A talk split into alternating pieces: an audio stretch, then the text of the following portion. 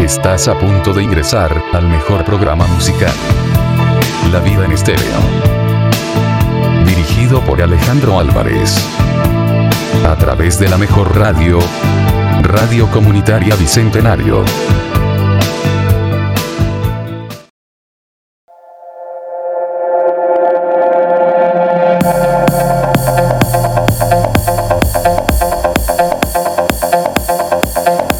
La música electrónica es un género musical que se produce utilizando instrumentos electrónicos y tecnología de grabación y producción de audio.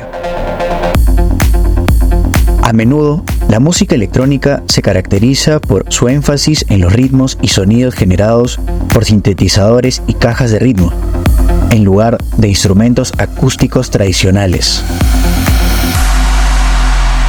Este estilo musical se ha originado en la década de 1950 con el desarrollo de la tecnología de sintetizadores. Y desde entonces ha evolucionado en la variedad de subgéneros como el techno, el house, el trance, el dubstep y el mal nombrado EDM. La música electrónica es popular en todo el mundo y es un elemento central de la cultura de la música dance y de club.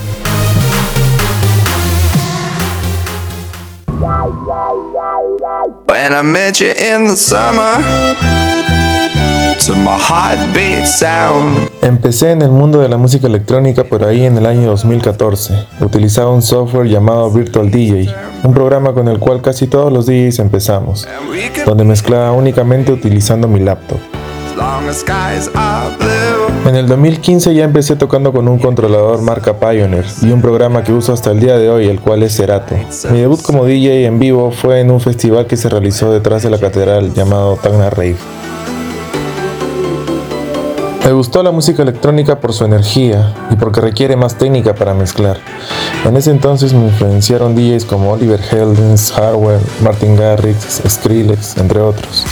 Y con el tiempo mis gustos cambiaron por un sonido más underground y géneros como el tech house y el techno.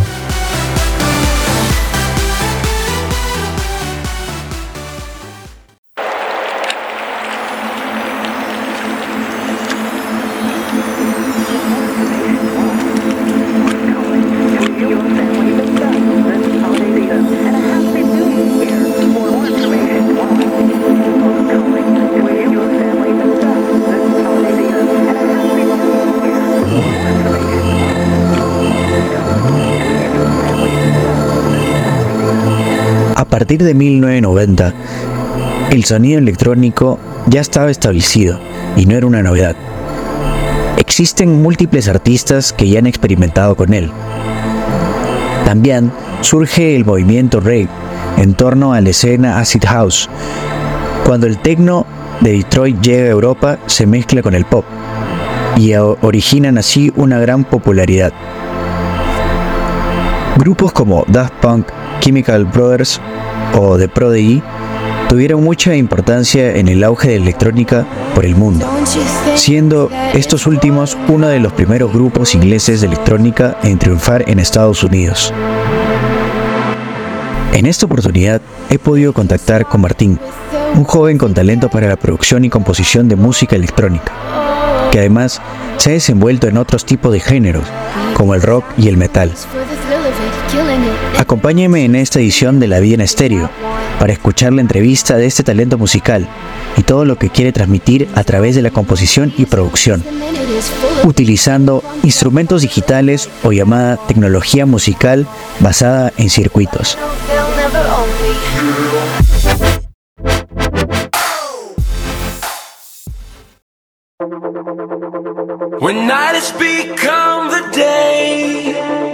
Sending you far away, so, so far away.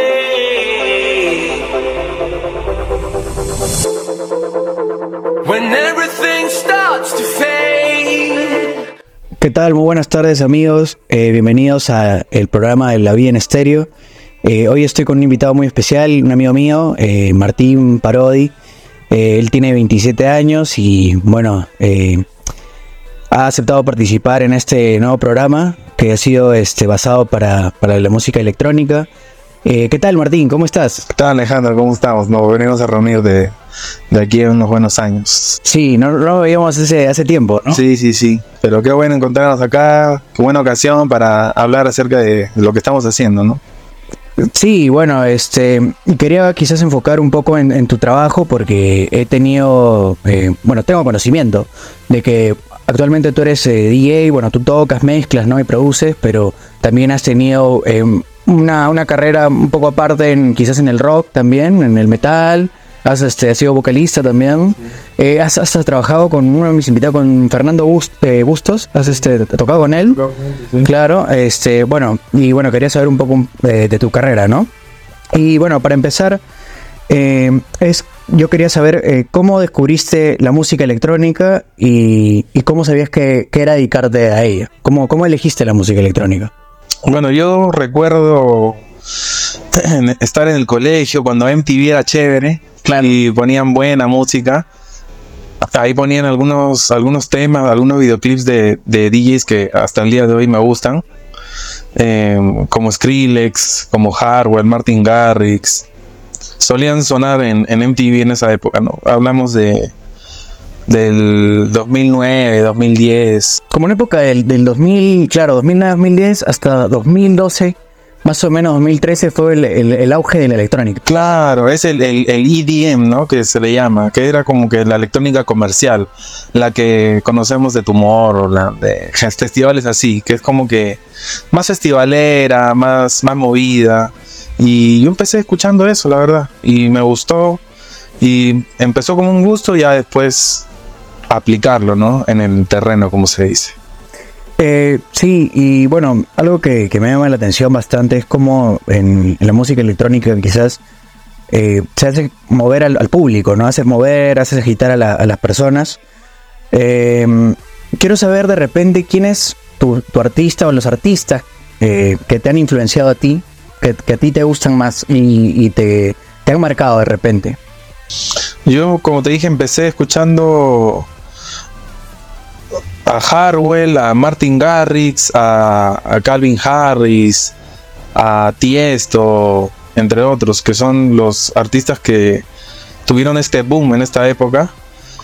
Pero tal vez quien, quien más me llamó la atención en ese entonces fue Skrillex, con el dubstep, ¿no? Que era un género que recién estaba surgiendo. Y me, me llamó la atención lo diferente que era, aunque era un poco estridente, tal vez no, no, no, no para todo oído, pero dije, ah, qué, qué, qué bacán, dije, y dije, ¿cómo, cómo, cómo se hará este tipo de sonidos? ¿Cómo, cómo se podrá mezclar? Y por ahí empecé a, a, a experimentar con, con, primero con programas online, ¿no? Y ya después con, con software, como Serato, como Virtual DJ, pero pero claro, estos fueron los artistas que me llamaron la atención. El tipo de, música que hacían. Pero más, lo que más me llamó la atención fue qué hacen en vivo. Porque tú escuchas, tú escuchas tal vez un, tema de, de- de- ellos y juntan uno con otro, pero de, una manera que, que, o sea, las mezclas, ¿no? Lo que hace un DJ. El DJ, el DJ es una cosa y el productor es otra cosa. Porque el productor hace las canciones y el DJ mezcla en vivo estas canciones, ¿no? Hace que de forma armónica, de forma rítmica, la gente baile y disfrute estos. Entonces estos DJs me, me llamaron la atención y dije, "Ah, wow, en realidad hay algo potente acá. Claro, ¿y crees eh, que es difícil hacer sentir tu música? Como mencionas, eh, estos artistas que tú tienes como referentes quizás fácilmente hacían este, que la gente como que tenga la sintonía, no la vibra de poder este, sentir su música. Eh, ¿Alguna vez quizás en alguna tocada de, las que tú has tenido, desde, porque de muy chico has, tocado, ¿no?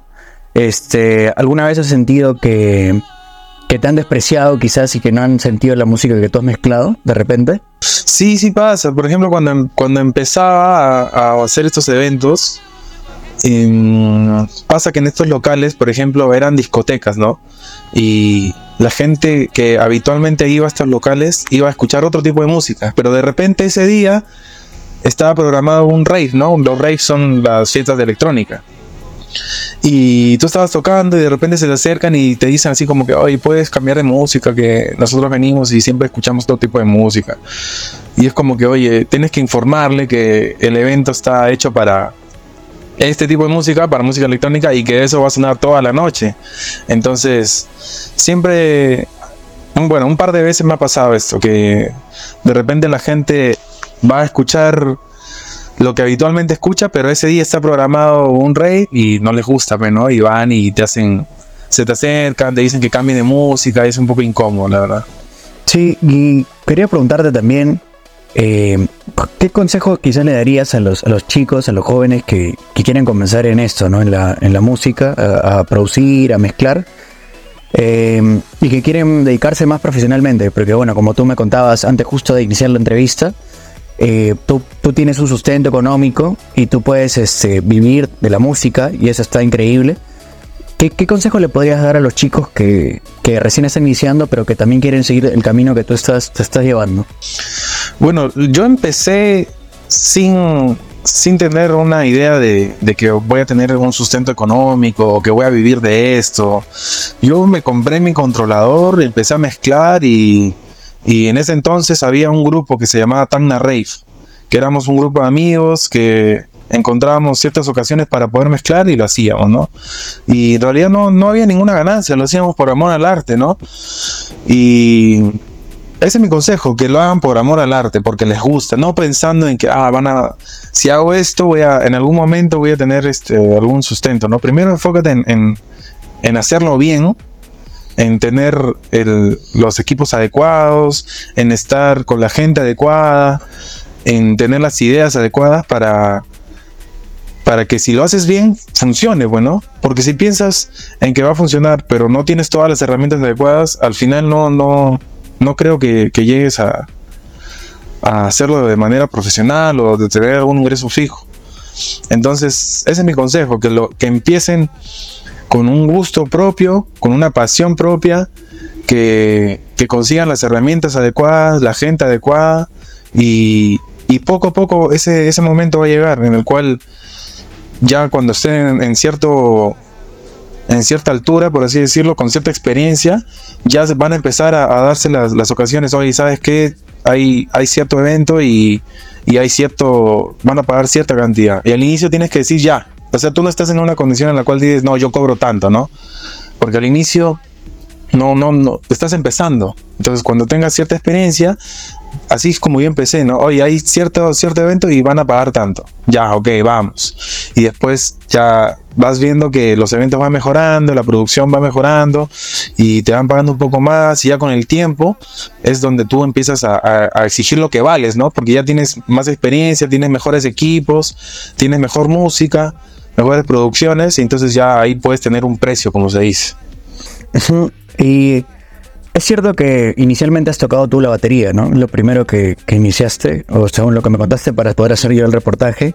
Eh, pero quería saber también si has tocado otros instrumentos y bueno, como te mencio- mencionaba al comienzo del, programa, también has, has cantado. ¿Sientes que tú tienes una habilidad para otros instrumentos y para el canto?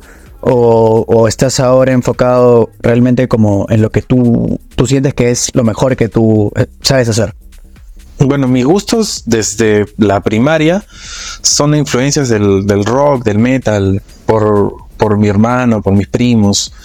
Y, y ese es mi, esos son gustos que hasta el día de hoy tengo, no son mis influencias. Tal vez por eso también me gustan los sonidos oscuros, los sonidos pesados. Y yo empecé eh, tocando la batería, tenía un grupo en el 2014 que se llamaba Mórbido. Justamente en este año también empecé a, a- a- como DJ, ¿no? Tenía mi, un grupo que se llamaba Mórbido, que yo tocaba batería, pero tocábamos algo comercial, algo más rock, pero yo quería como que algo más pesado, ¿no? Y bueno, la batería es un instrumento que, que siempre que puedo lo, lo pongo en práctica, aunque no tenga la- la- mi batería propia. Pero de ahí yo dije, quiero, quiero aprender a, a cantar, entre comillas, lo pongo porque los gustos pesados, como lo que yo escucho, que es el metal, core, deathcore, eh, son guturales, son gritos, ¿no? Entonces yo dije, eh, pero esto no, no, no es un simple grito, porque si tú vas y, a la gente le preguntas, oye, este, ¿podrías imitar estos sonidos de estos cantantes de metal? Y no es un grito simplemente, no es una técnica vocal, no son guturales o screams que se le llama. Entonces yo empecé a practicar y de ahí, cuando ya logré tener una, una técnica adecuada, conocí a la gente de- adecuada que también estaba en la misma onda y formamos un grupo, ¿no? Que se llamó Underveil. Con ese grupo donde compartí también con Fernando, pues, ¿no? En alguna ocasión, él tocaba guitarra. Y pude compartir escenario con, con Kathleen, que es una banda de México muy buena, que ha tocado en grandes festivales de Estados Unidos. Y también con, con Fake Off, que son de Francia. Entonces son buenas experiencias, ¿no? Que, y cuando estás en una banda tampoco puedes pensar en ganar dinero, pues lo haces porque te gusta. Y, y tal vez tal vez por eso en el- actualmente no estoy metido en algún, en algún grupo, aunque sigo escuchando ese tipo de música, pero cuando haces este tipo de música no es para todo público, primero, segundo, no, no vas a recibir alguna, algún ingreso económico y, y yo dije, ¿cómo puedo, cómo puedo generar algún ingreso, pero con música? Entonces por eso yo ya me metí más de lleno a DJ, ¿no? Yo solo, con mi computadora, con mis equipos, ya yo dije, con esto, tal vez a, a largo plazo, produciendo, teniendo mejores mezclas, mejorando, ya puedo tener algún ingreso adelante, pero como banda, lo tengo como experiencia simplemente. Y el, género me gusta, pero ya actualmente no, no lo ejerzo, por así decirlo. Claro, y bueno, ya hablando de lo que ejerces actualmente como DJ, eh, ¿me podrías contar quizás cuáles son los problemas más habituales que tú tienes a la hora de, de tocar eh, en la cabina? O sea, las cosas que quizás son como un contratiempo o algo que pasa. Eh, ¿Me podrías comentar algo de respecto a eso? ¿Qué, cosas te dificultan quizás en el momento de estar ahí para una tocada? Eh, bueno, a ver, algunos inconvenientes que me han pasado es que llegas y, y no hay alguna una mesa sólida, es lo primero, ¿no? ¿Dónde pones tus cosas? En una mesa. Y ni siquiera hay una mesa. Entonces tienes que conseguir una mesa, ahí estás perdiendo tiempo. Ya no es solamente una mesa, sino que tienes que ponerle una tela bonita encima para que se vea presencial, ¿no? Después ya una vez que estás con tus equipos encima, suele suceder que eh, falta algún cable o el cable que llevaste no, no tiene la entrada en, la consola del, del local. Eso también es una pérdida de tiempo. O por ejemplo que no suena bien lo- los parlantes. Hay limitadores de, de equipos que no, no te permite sonar como tú quieres. Y, o suena, suena un sonido de, de tierra que se le dice, ¿no? El, que encima de tu música está ese sonido que la verdad no, no, es, no es agradable, ¿no? Y aparte lo que te mencioné hace rato, ya una vez que estás tocando, hay, no sé, hay borrachos, o hay gente que quiere escuchar, gente que quiere escuchar otra cosa, ya hay de todo, la verdad. Ey, y, que justo quería preguntarte también respecto a eso. Si tienes alguna anécdota, eh, alguna vivencia cuando has estado en una tocada que es incómoda o quizás eh, hilarante, graciosa, no lo sé, que te haya pasado en una- alguna tocada, ¿tienes alguna anécdota en particular que, que te, que te acuerdas en este momento que digas, eso me, me- no me marcó, pero me pareció interesante? Sí, ya en, en cuarentena, hablando de, hilarante, en cuarentena cuando no, no se podía hacer fiestas en todo lado, ya hice, hice una fiesta, bueno, y, y en ese entonces el toque de queda era a las nueve, por ahí. Eran como las 8, ya la gente estaba depilada porque esta fiesta al, terminar temprano también había que empezarlo temprano. Entonces empezábamos como el mediodía, una, y ahí a las 8 ya la gente está sazonada, por así decirlo. Y ya resulta que una chica así como que me extiende el brazo como para darme trago, ¿no? Ah, y el trago ¡pua! cae encima de todos mis equipos. No. Y pucha, no, de estos equipos, cero agua, obviamente, cero líquidos. Y lo que agarré fue apagar todo, boté a la gente, me, me asé, porque son mis equipos, pues yo los cuido como oro, ¿no? Eh, no es como otros DJs grandes que van, ponen el USB y los equipos no son de ellos. No, pues yo trabajo con mis equipos. Entonces, Y pucha, tuve que cortar la fiesta. Igual quedaba una hora, ¿no? Pero ah, la gente como que no, pues sí, no, ya que siga nomás. Pero fue como que yo volteé mis equipos así, sí caía el chorro de agua pues, desde adentro. Entonces fue una buena cantidad de trago que le cayó. ¿Y se, se malogró? No, menos mal que no. Ajá. Pero igual te asustas, pues, ¿no? Y tienes que cortar la fiesta porque son tus equipos y no, no vas a actuar como que Como que no hubiese pasado nada. Claro, no vas a actuar como que no pasó nada.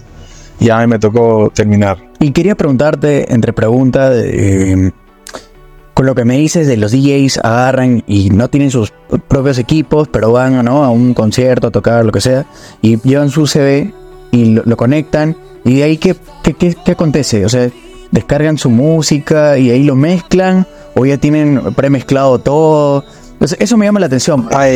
Lo que hace un DJ es, por ejemplo, si tienen una, una producción propia, digamos, arman un, track o una canción, como se le dice, y hacen una selección de, de temas, ¿no? Por ejemplo, ya en esta, en esta, en esta fiesta yo quiero eh, tocar est- esto- estos, estas canciones, estos tracks. Entonces hago una, como una preselección, pero son, son pistas por separado. Entonces, eh, eso, esas pistas, ponte unas 20, 30 que te lleves, ¿no? Estas pistas por separado, en, en el USB, introduces al- a, la CDJ, que se llama, el reproductor de, de DJ, y lo que haces es pasar de, de, de este, de este tema a otro. Entonces, por eso tienes dos platos, ¿no? Pasas de una canción que está sonando en un plato, o en un deck, a otro, pero de forma armónica, de forma rítmica. Entonces, tú, tú sabes que la, la música está formada por, por armonía, ritmo y melodía. Ya, entonces tienes que hacer que esas, esas tres partes de, de- de la música suene bonito, por así decirlo, ¿no? Entonces que, que la gente no se dé cuenta que has pasado de una, de una pista a otra. Eso es lo que hace un DJ. Para que la gente que no tiene noción, ¿no? Porque mucha gente dice, ah, el DJ hace finta, no está haciendo, cu- ah, no, no está haciendo cualquier cosa. No, pues. Pero se basa en que en las transiciones. Claro, hace, hace exactamente, hacen transiciones de una canción a otra, pero con esas tres partes de la música, respetando la armonía, la melodía y el ritmo, ¿no? Por ejemplo, tiene que ir a la misma velocidad, o el BPM que se le llama, eh, tienen que tener la misma nota armónica o parecida, entonces para que suene bonito y para que la gente no deje de bailar, porque no, no, el DJ lo que hace es que no haya, no hay ningún silencio. Entonces pasas de una canción a otra sin silencio, respetando la melodía, la armonía, el ritmo y que la gente no pare de bailar. Eso es lo que hace un, un DJ. ¿Y con qué DJ te gustaría a ti tocar? O sea, puedes decirme cualquiera, de anglosajón, europeo, lo que sea. O de acá también, no sé. ¿Qué- ¿Con qué DJ te gustaría, soñarías tocar y por qué? O sea, por su estilo, ¿por qué? Yo lo que el, mi- el género con el que me identifico, el que más toco es el tech house. Y mi DJ favorito es Michael Bibi, que bueno, suena en, en- en Ibiza, en Europa, sí. Y suena en todo lado. Que hace poco tuvo cáncer. Tiene, bueno, tiene un cáncer de cerebro y estuvo hospitalizado, estuvo internado un, un- un- un bueno par de meses. Y yo dije, pucha, no, no, ojalá salga esta porque no me puedo, no se puede ir sin que lo escuche, sin, eh, sin seguir escuchando más quiero seguir escuchando más música de él, no quiero que siga tocando. Y se, se recuperó, logró regresar, y re- regresando grande, tocando en Ibiza. La gente lo recibió muy, muy chévere. Y ese es mi, pucha, si, si es que, si es que tenemos de repente una varita mágica y, y puedes tocar con alguien, sería con él, ¿no? Me encanta su estilo, su, su música. Y alguien de acá de Perú podría ser este Amon Avenue o Tolinchi Love, que son, son DJs que, que la están rompiendo acá en, en, Perú. Y bueno, si me dan a elegir, sería con ellos, pues, ¿no? Con, con Tolinchi Love o Amon Avenue de acá de Perú. Y ya, si, si nos disparamos, sería Michael Bibi, ¿no? Que es mi DJ favorito. Y si pudiese retroceder en el tiempo, eh, de repente, algún, algún artista que no le has puesto atención en su momento, eh, pero que dirías que ahora, pucha, ¿por qué no lo escuché en ese momento? Quizás hubiese influenciado en mi música, en cómo toco. de repente algún artista en, en especial que podrías comentar, que te hubiese gustado escuchar. Eh, no necesariamente tiene que ser de electrónica, puede ser quizás también eh, de rock o de metal o de cualquier tipo de género, pero que sientas que hubiese influenciado en ti. Sí, sí, bastante. Por ejemplo, hace recién hace un par de años me pegué bastante con, con el new metal, que es como que una rama del metal que combina combina el metal con el rap. Y bueno, algunos algunos grupos, ejemplo de ellos son System of a Down, Korn, Slipknot, que a ellos sí los sí los escuchaba, pero Deftones que son son una banda ícono de este género. Los llevo escuchando relativamente hace poco y es un grupazo, Deftones, que son también son como que de la vieja escuela de esta rama de nu metal.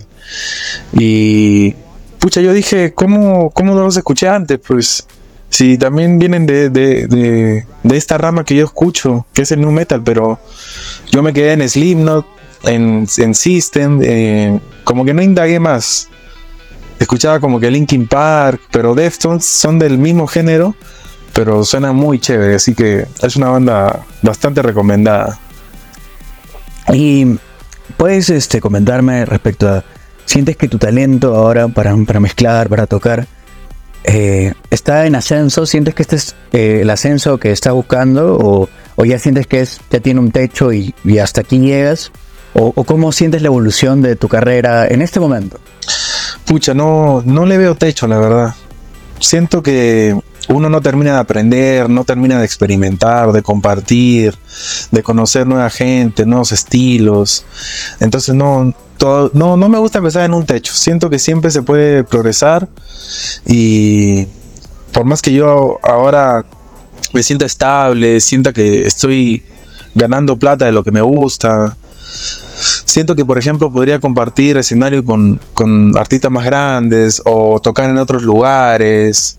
Por ejemplo, he tocado en Moquegua, en Hilo, en Arequipa alguna vez, pero siento que, no sé, pues puedo ir a- al norte, puedo ir a Lima, con, tocar con, con personas más top, aprender nuevas cosas, a tocar con otros equipos. Quiero, por ejemplo, no he tocado con vinilos hasta ahora. Ah. Vinilos es otra cosa, ya es otra, es otra cosa, pues, ¿no? Entonces, eso es lo que yo quiero aprender, quiero compartir más cosas y... No, entonces no, no le veo un techo, todavía se puede hacer nuevas cosas. ¿Y piensas que hay cosas que influyen negativamente en la, en la música, en la música electrónica, bueno, que es tu rubro?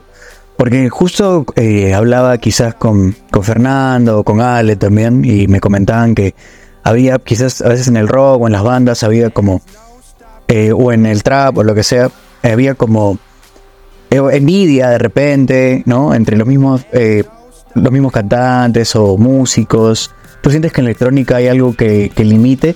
Porque yo siento que la electrónica es quizás uno de, las, de los estilos o los géneros musicales que son más, más pacifistas para mí.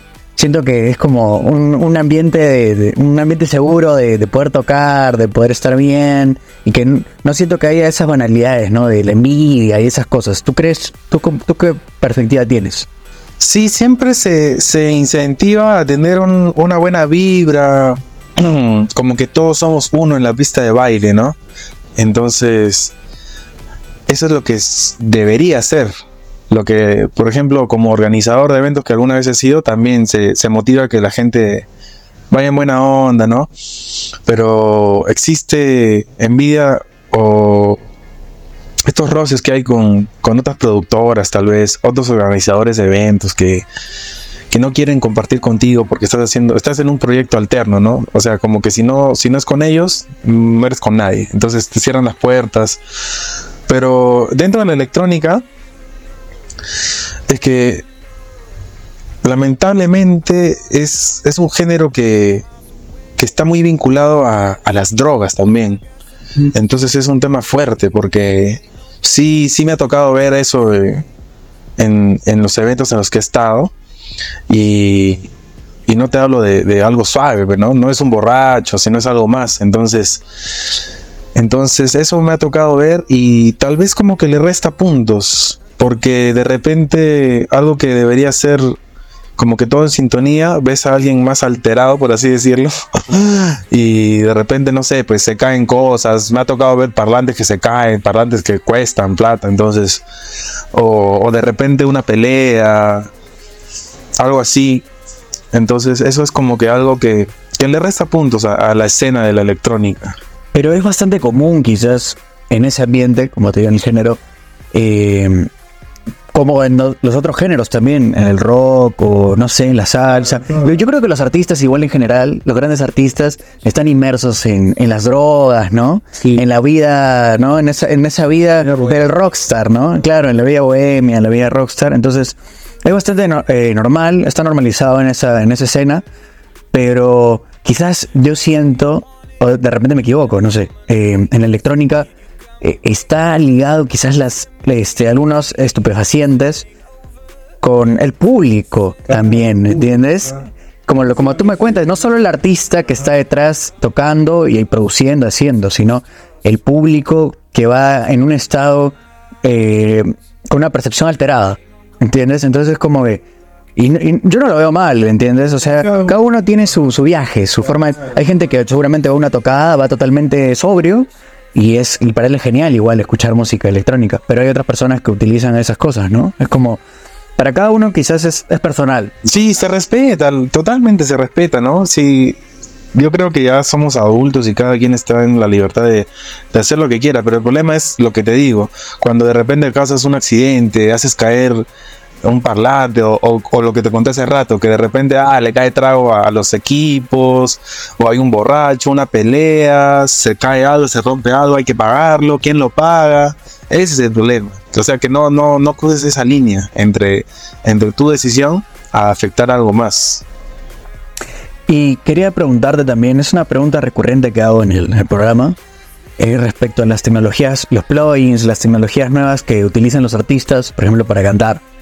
Eh, el autotune y los arreglos que utilizan para, para beneficiar el, ¿no? su, producción o su, producto, ¿no? ¿Tú qué opinas respecto a eso? ¿Te parece bien? ¿Te parece mal? ¿O, o si lo aceptas? ¿O cómo, qué, qué, qué perspectiva tienes tú? Yo pienso que son herramientas. Por ejemplo, en, en mi rubro de DJ, el DJ empezó a mezclar con vinilos, con tornamesas, y de repente ya, ya no, de repente ya dejaron de usarse los vinilos y se pasó al CD. Y del CD se pasó al USB. Entonces, así la tecnología va mejorando, te brinda mejores herramientas y uno tiene que adaptarse a eso, pues. Entonces, y ahora el género urbano, por ejemplo, suena con el autotune, pero no es, no es que, por ejemplo, hay artistas que, que sí cantan, pero que necesariamente tienen que sonar con autotune porque el, el género suena así, ¿entiendes? Entonces tienes que ponerle autotune porque el género tiene que sonar así. Alguna vez vi un video de un, no, no, no recuerdo el nombre de, de, un artista que en vivo te puso dos micrófonos y dijo, ya, este está sin autotune y este está con autotune y cantó cantó normal en el micrófono sin autotune ya la gente lo aplaudió y después cantó en el que tenía autotune y simplemente es como que una te hacen la voz más robótica digamos. Obviamente hay otros que no cantan nada pero no y lo usan como trampa. Pero ahora como te digo es una herramienta que que va implicada en el género Por ejemplo, Daft Punk, ellos utilizan bastante eso para sonar así medio robótico, ¿no? O sea, es como tú dices, de repente hay personas que lo utilizan para hacer trampa y para arreglarse la voz, y otras personas que realzan su voz para sonar como el género lo, lo, lo tiene ¿no? Pre- establecido, ¿no? se usa tanto en producción como en vivo, pues en vivo también se puede usar, entonces yo lo veo como una herramienta, como algo más, como parte de la tecnología que, que se adapta a, a lo que estés haciendo, pues, al, de acuerdo al género, ¿no?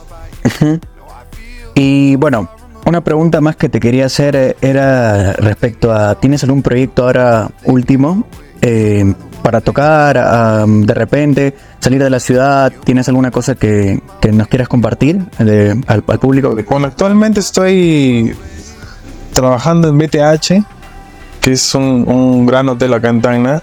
Y dentro de ese hotel está Madbar, pues, ¿no? Que a mí se me hace uno de los mejores locales que, que hay en Tacna. Y estoy estable ahí, ya llevo un par de meses tocando como DJ fijo. Y es lo que hago. Me gusta, estoy cómodo, me gusta poner la, la música que, que yo disfruto, la gente disfruta la- de la música. Actualmente ya no estoy tocando solamente electrónica, sino también música variada, ¿no? Entonces me gusta ver esa reacción de la gente, que yo hago una selección y la gente lo, lo disfruta igual que yo, ¿no? Entonces, ese es mi proyecto actual en cuanto a trabajo estable, por así decirlo, y ya más adelante tengo planes de tocar en Moquegua, en Arequipa tal vez, ya lo que se vaya dando, ¿no? En hilo, en hilo está bastante, bueno, Moquegua, ¿no? Decirlo. Está bastante eh, la movida, ¿no? De repente, ¿no? Está, eh, las discotecas y las... O sea, está bien metido en eso de la música, ¿no? Electrónica. Siendo más chiquito me sorprende que, que haya más, más unión que acá, incluso. Acá en Tacna como que hay un evento por acá, una productora por allá, y, pero no hay algo sólido. En cambio allá, bueno, existe la OMS Producciones, los que hacen el Somos Libres, que es uno de los grandes festivales que se hace para este lado del Perú. Y la gente allá es muy unida. Siendo Hilo un, puer- un puerto, Moquegua es una ciudad chiquita, casi un pueblo, y la gente está muy unida, disfruta todos de la música, incluso de acá de Tacna, se van para allá, o de Arequipa vienen, entonces hay más, hay más escena electrónica que, que acá, a mi parecer. Eh, bueno, hermano, eh, te quiero agradecer por estar parte del, del programa, de verdad, por tu tiempo. Y también, bueno, quería preguntarte si tienes algún saludo para mandarle a, alguien que nos está escuchando. Si te gustaría mandarle un, ¿no? Eh, no, gracias, gracias a ti por la invitación.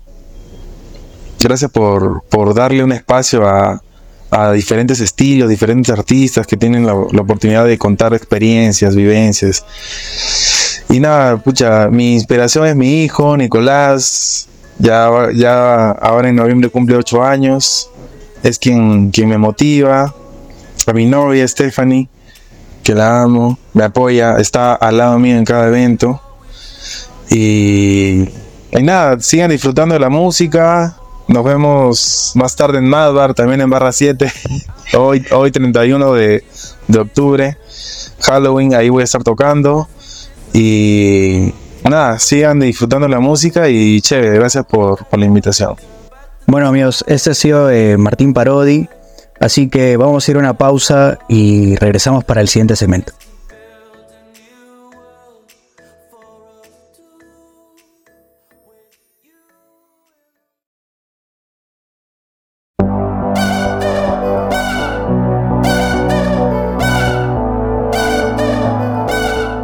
¿Qué tal? Una vez más a los oyentes que sintonizan La Vida en Estéreo.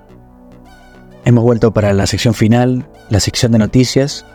Así que aquí va el apartado con la información y lo más relevante de la semana.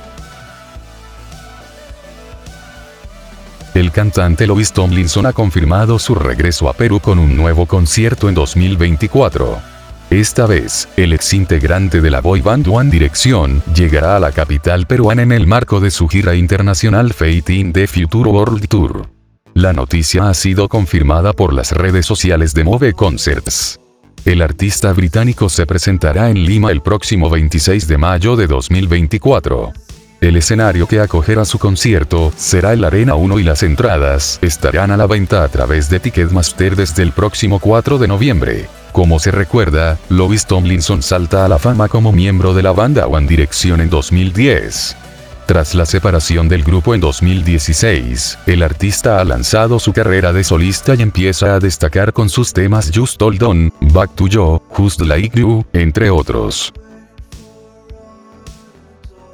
El pelotazo de los conciertos y festivales en Madrid es el fenómeno que mejor simboliza los nuevos locos años 20 tras la pandemia, este furor sin medida por salir de casa y aprovechar el tiempo de ocio. Nunca tanta gente ha participado de conciertos en Madrid, convertida en supercapital de la música en directo. Vamos con unas aburridas pero significativas cifras con el precio de las entradas más elevado que nunca, la música en directo ha batido su récord de facturación en España en 2022, con 459 millones de euros. Eso supuso un aumento de casi un 200% con respecto a 2021, cuando aún estaban activas las restricciones por la pandemia. De esa facturación, más de la quinta parte se generó en la Comunidad de Madrid, que con 103,6 millones fue la región líder en España. por primera vez en una década, superó en facturación a Cataluña, que también batió su récord con unos ingresos de 97,4 millones. La ciudad también superó de nuevo a Barcelona en la venta de entradas, una tendencia consolidada desde 2018. No es que una suba la otra baje, de hecho Barcelona subió con respecto a 2019 y está en sus mejores cifras, pero Madrid está creciendo a un ritmo simplemente enorme.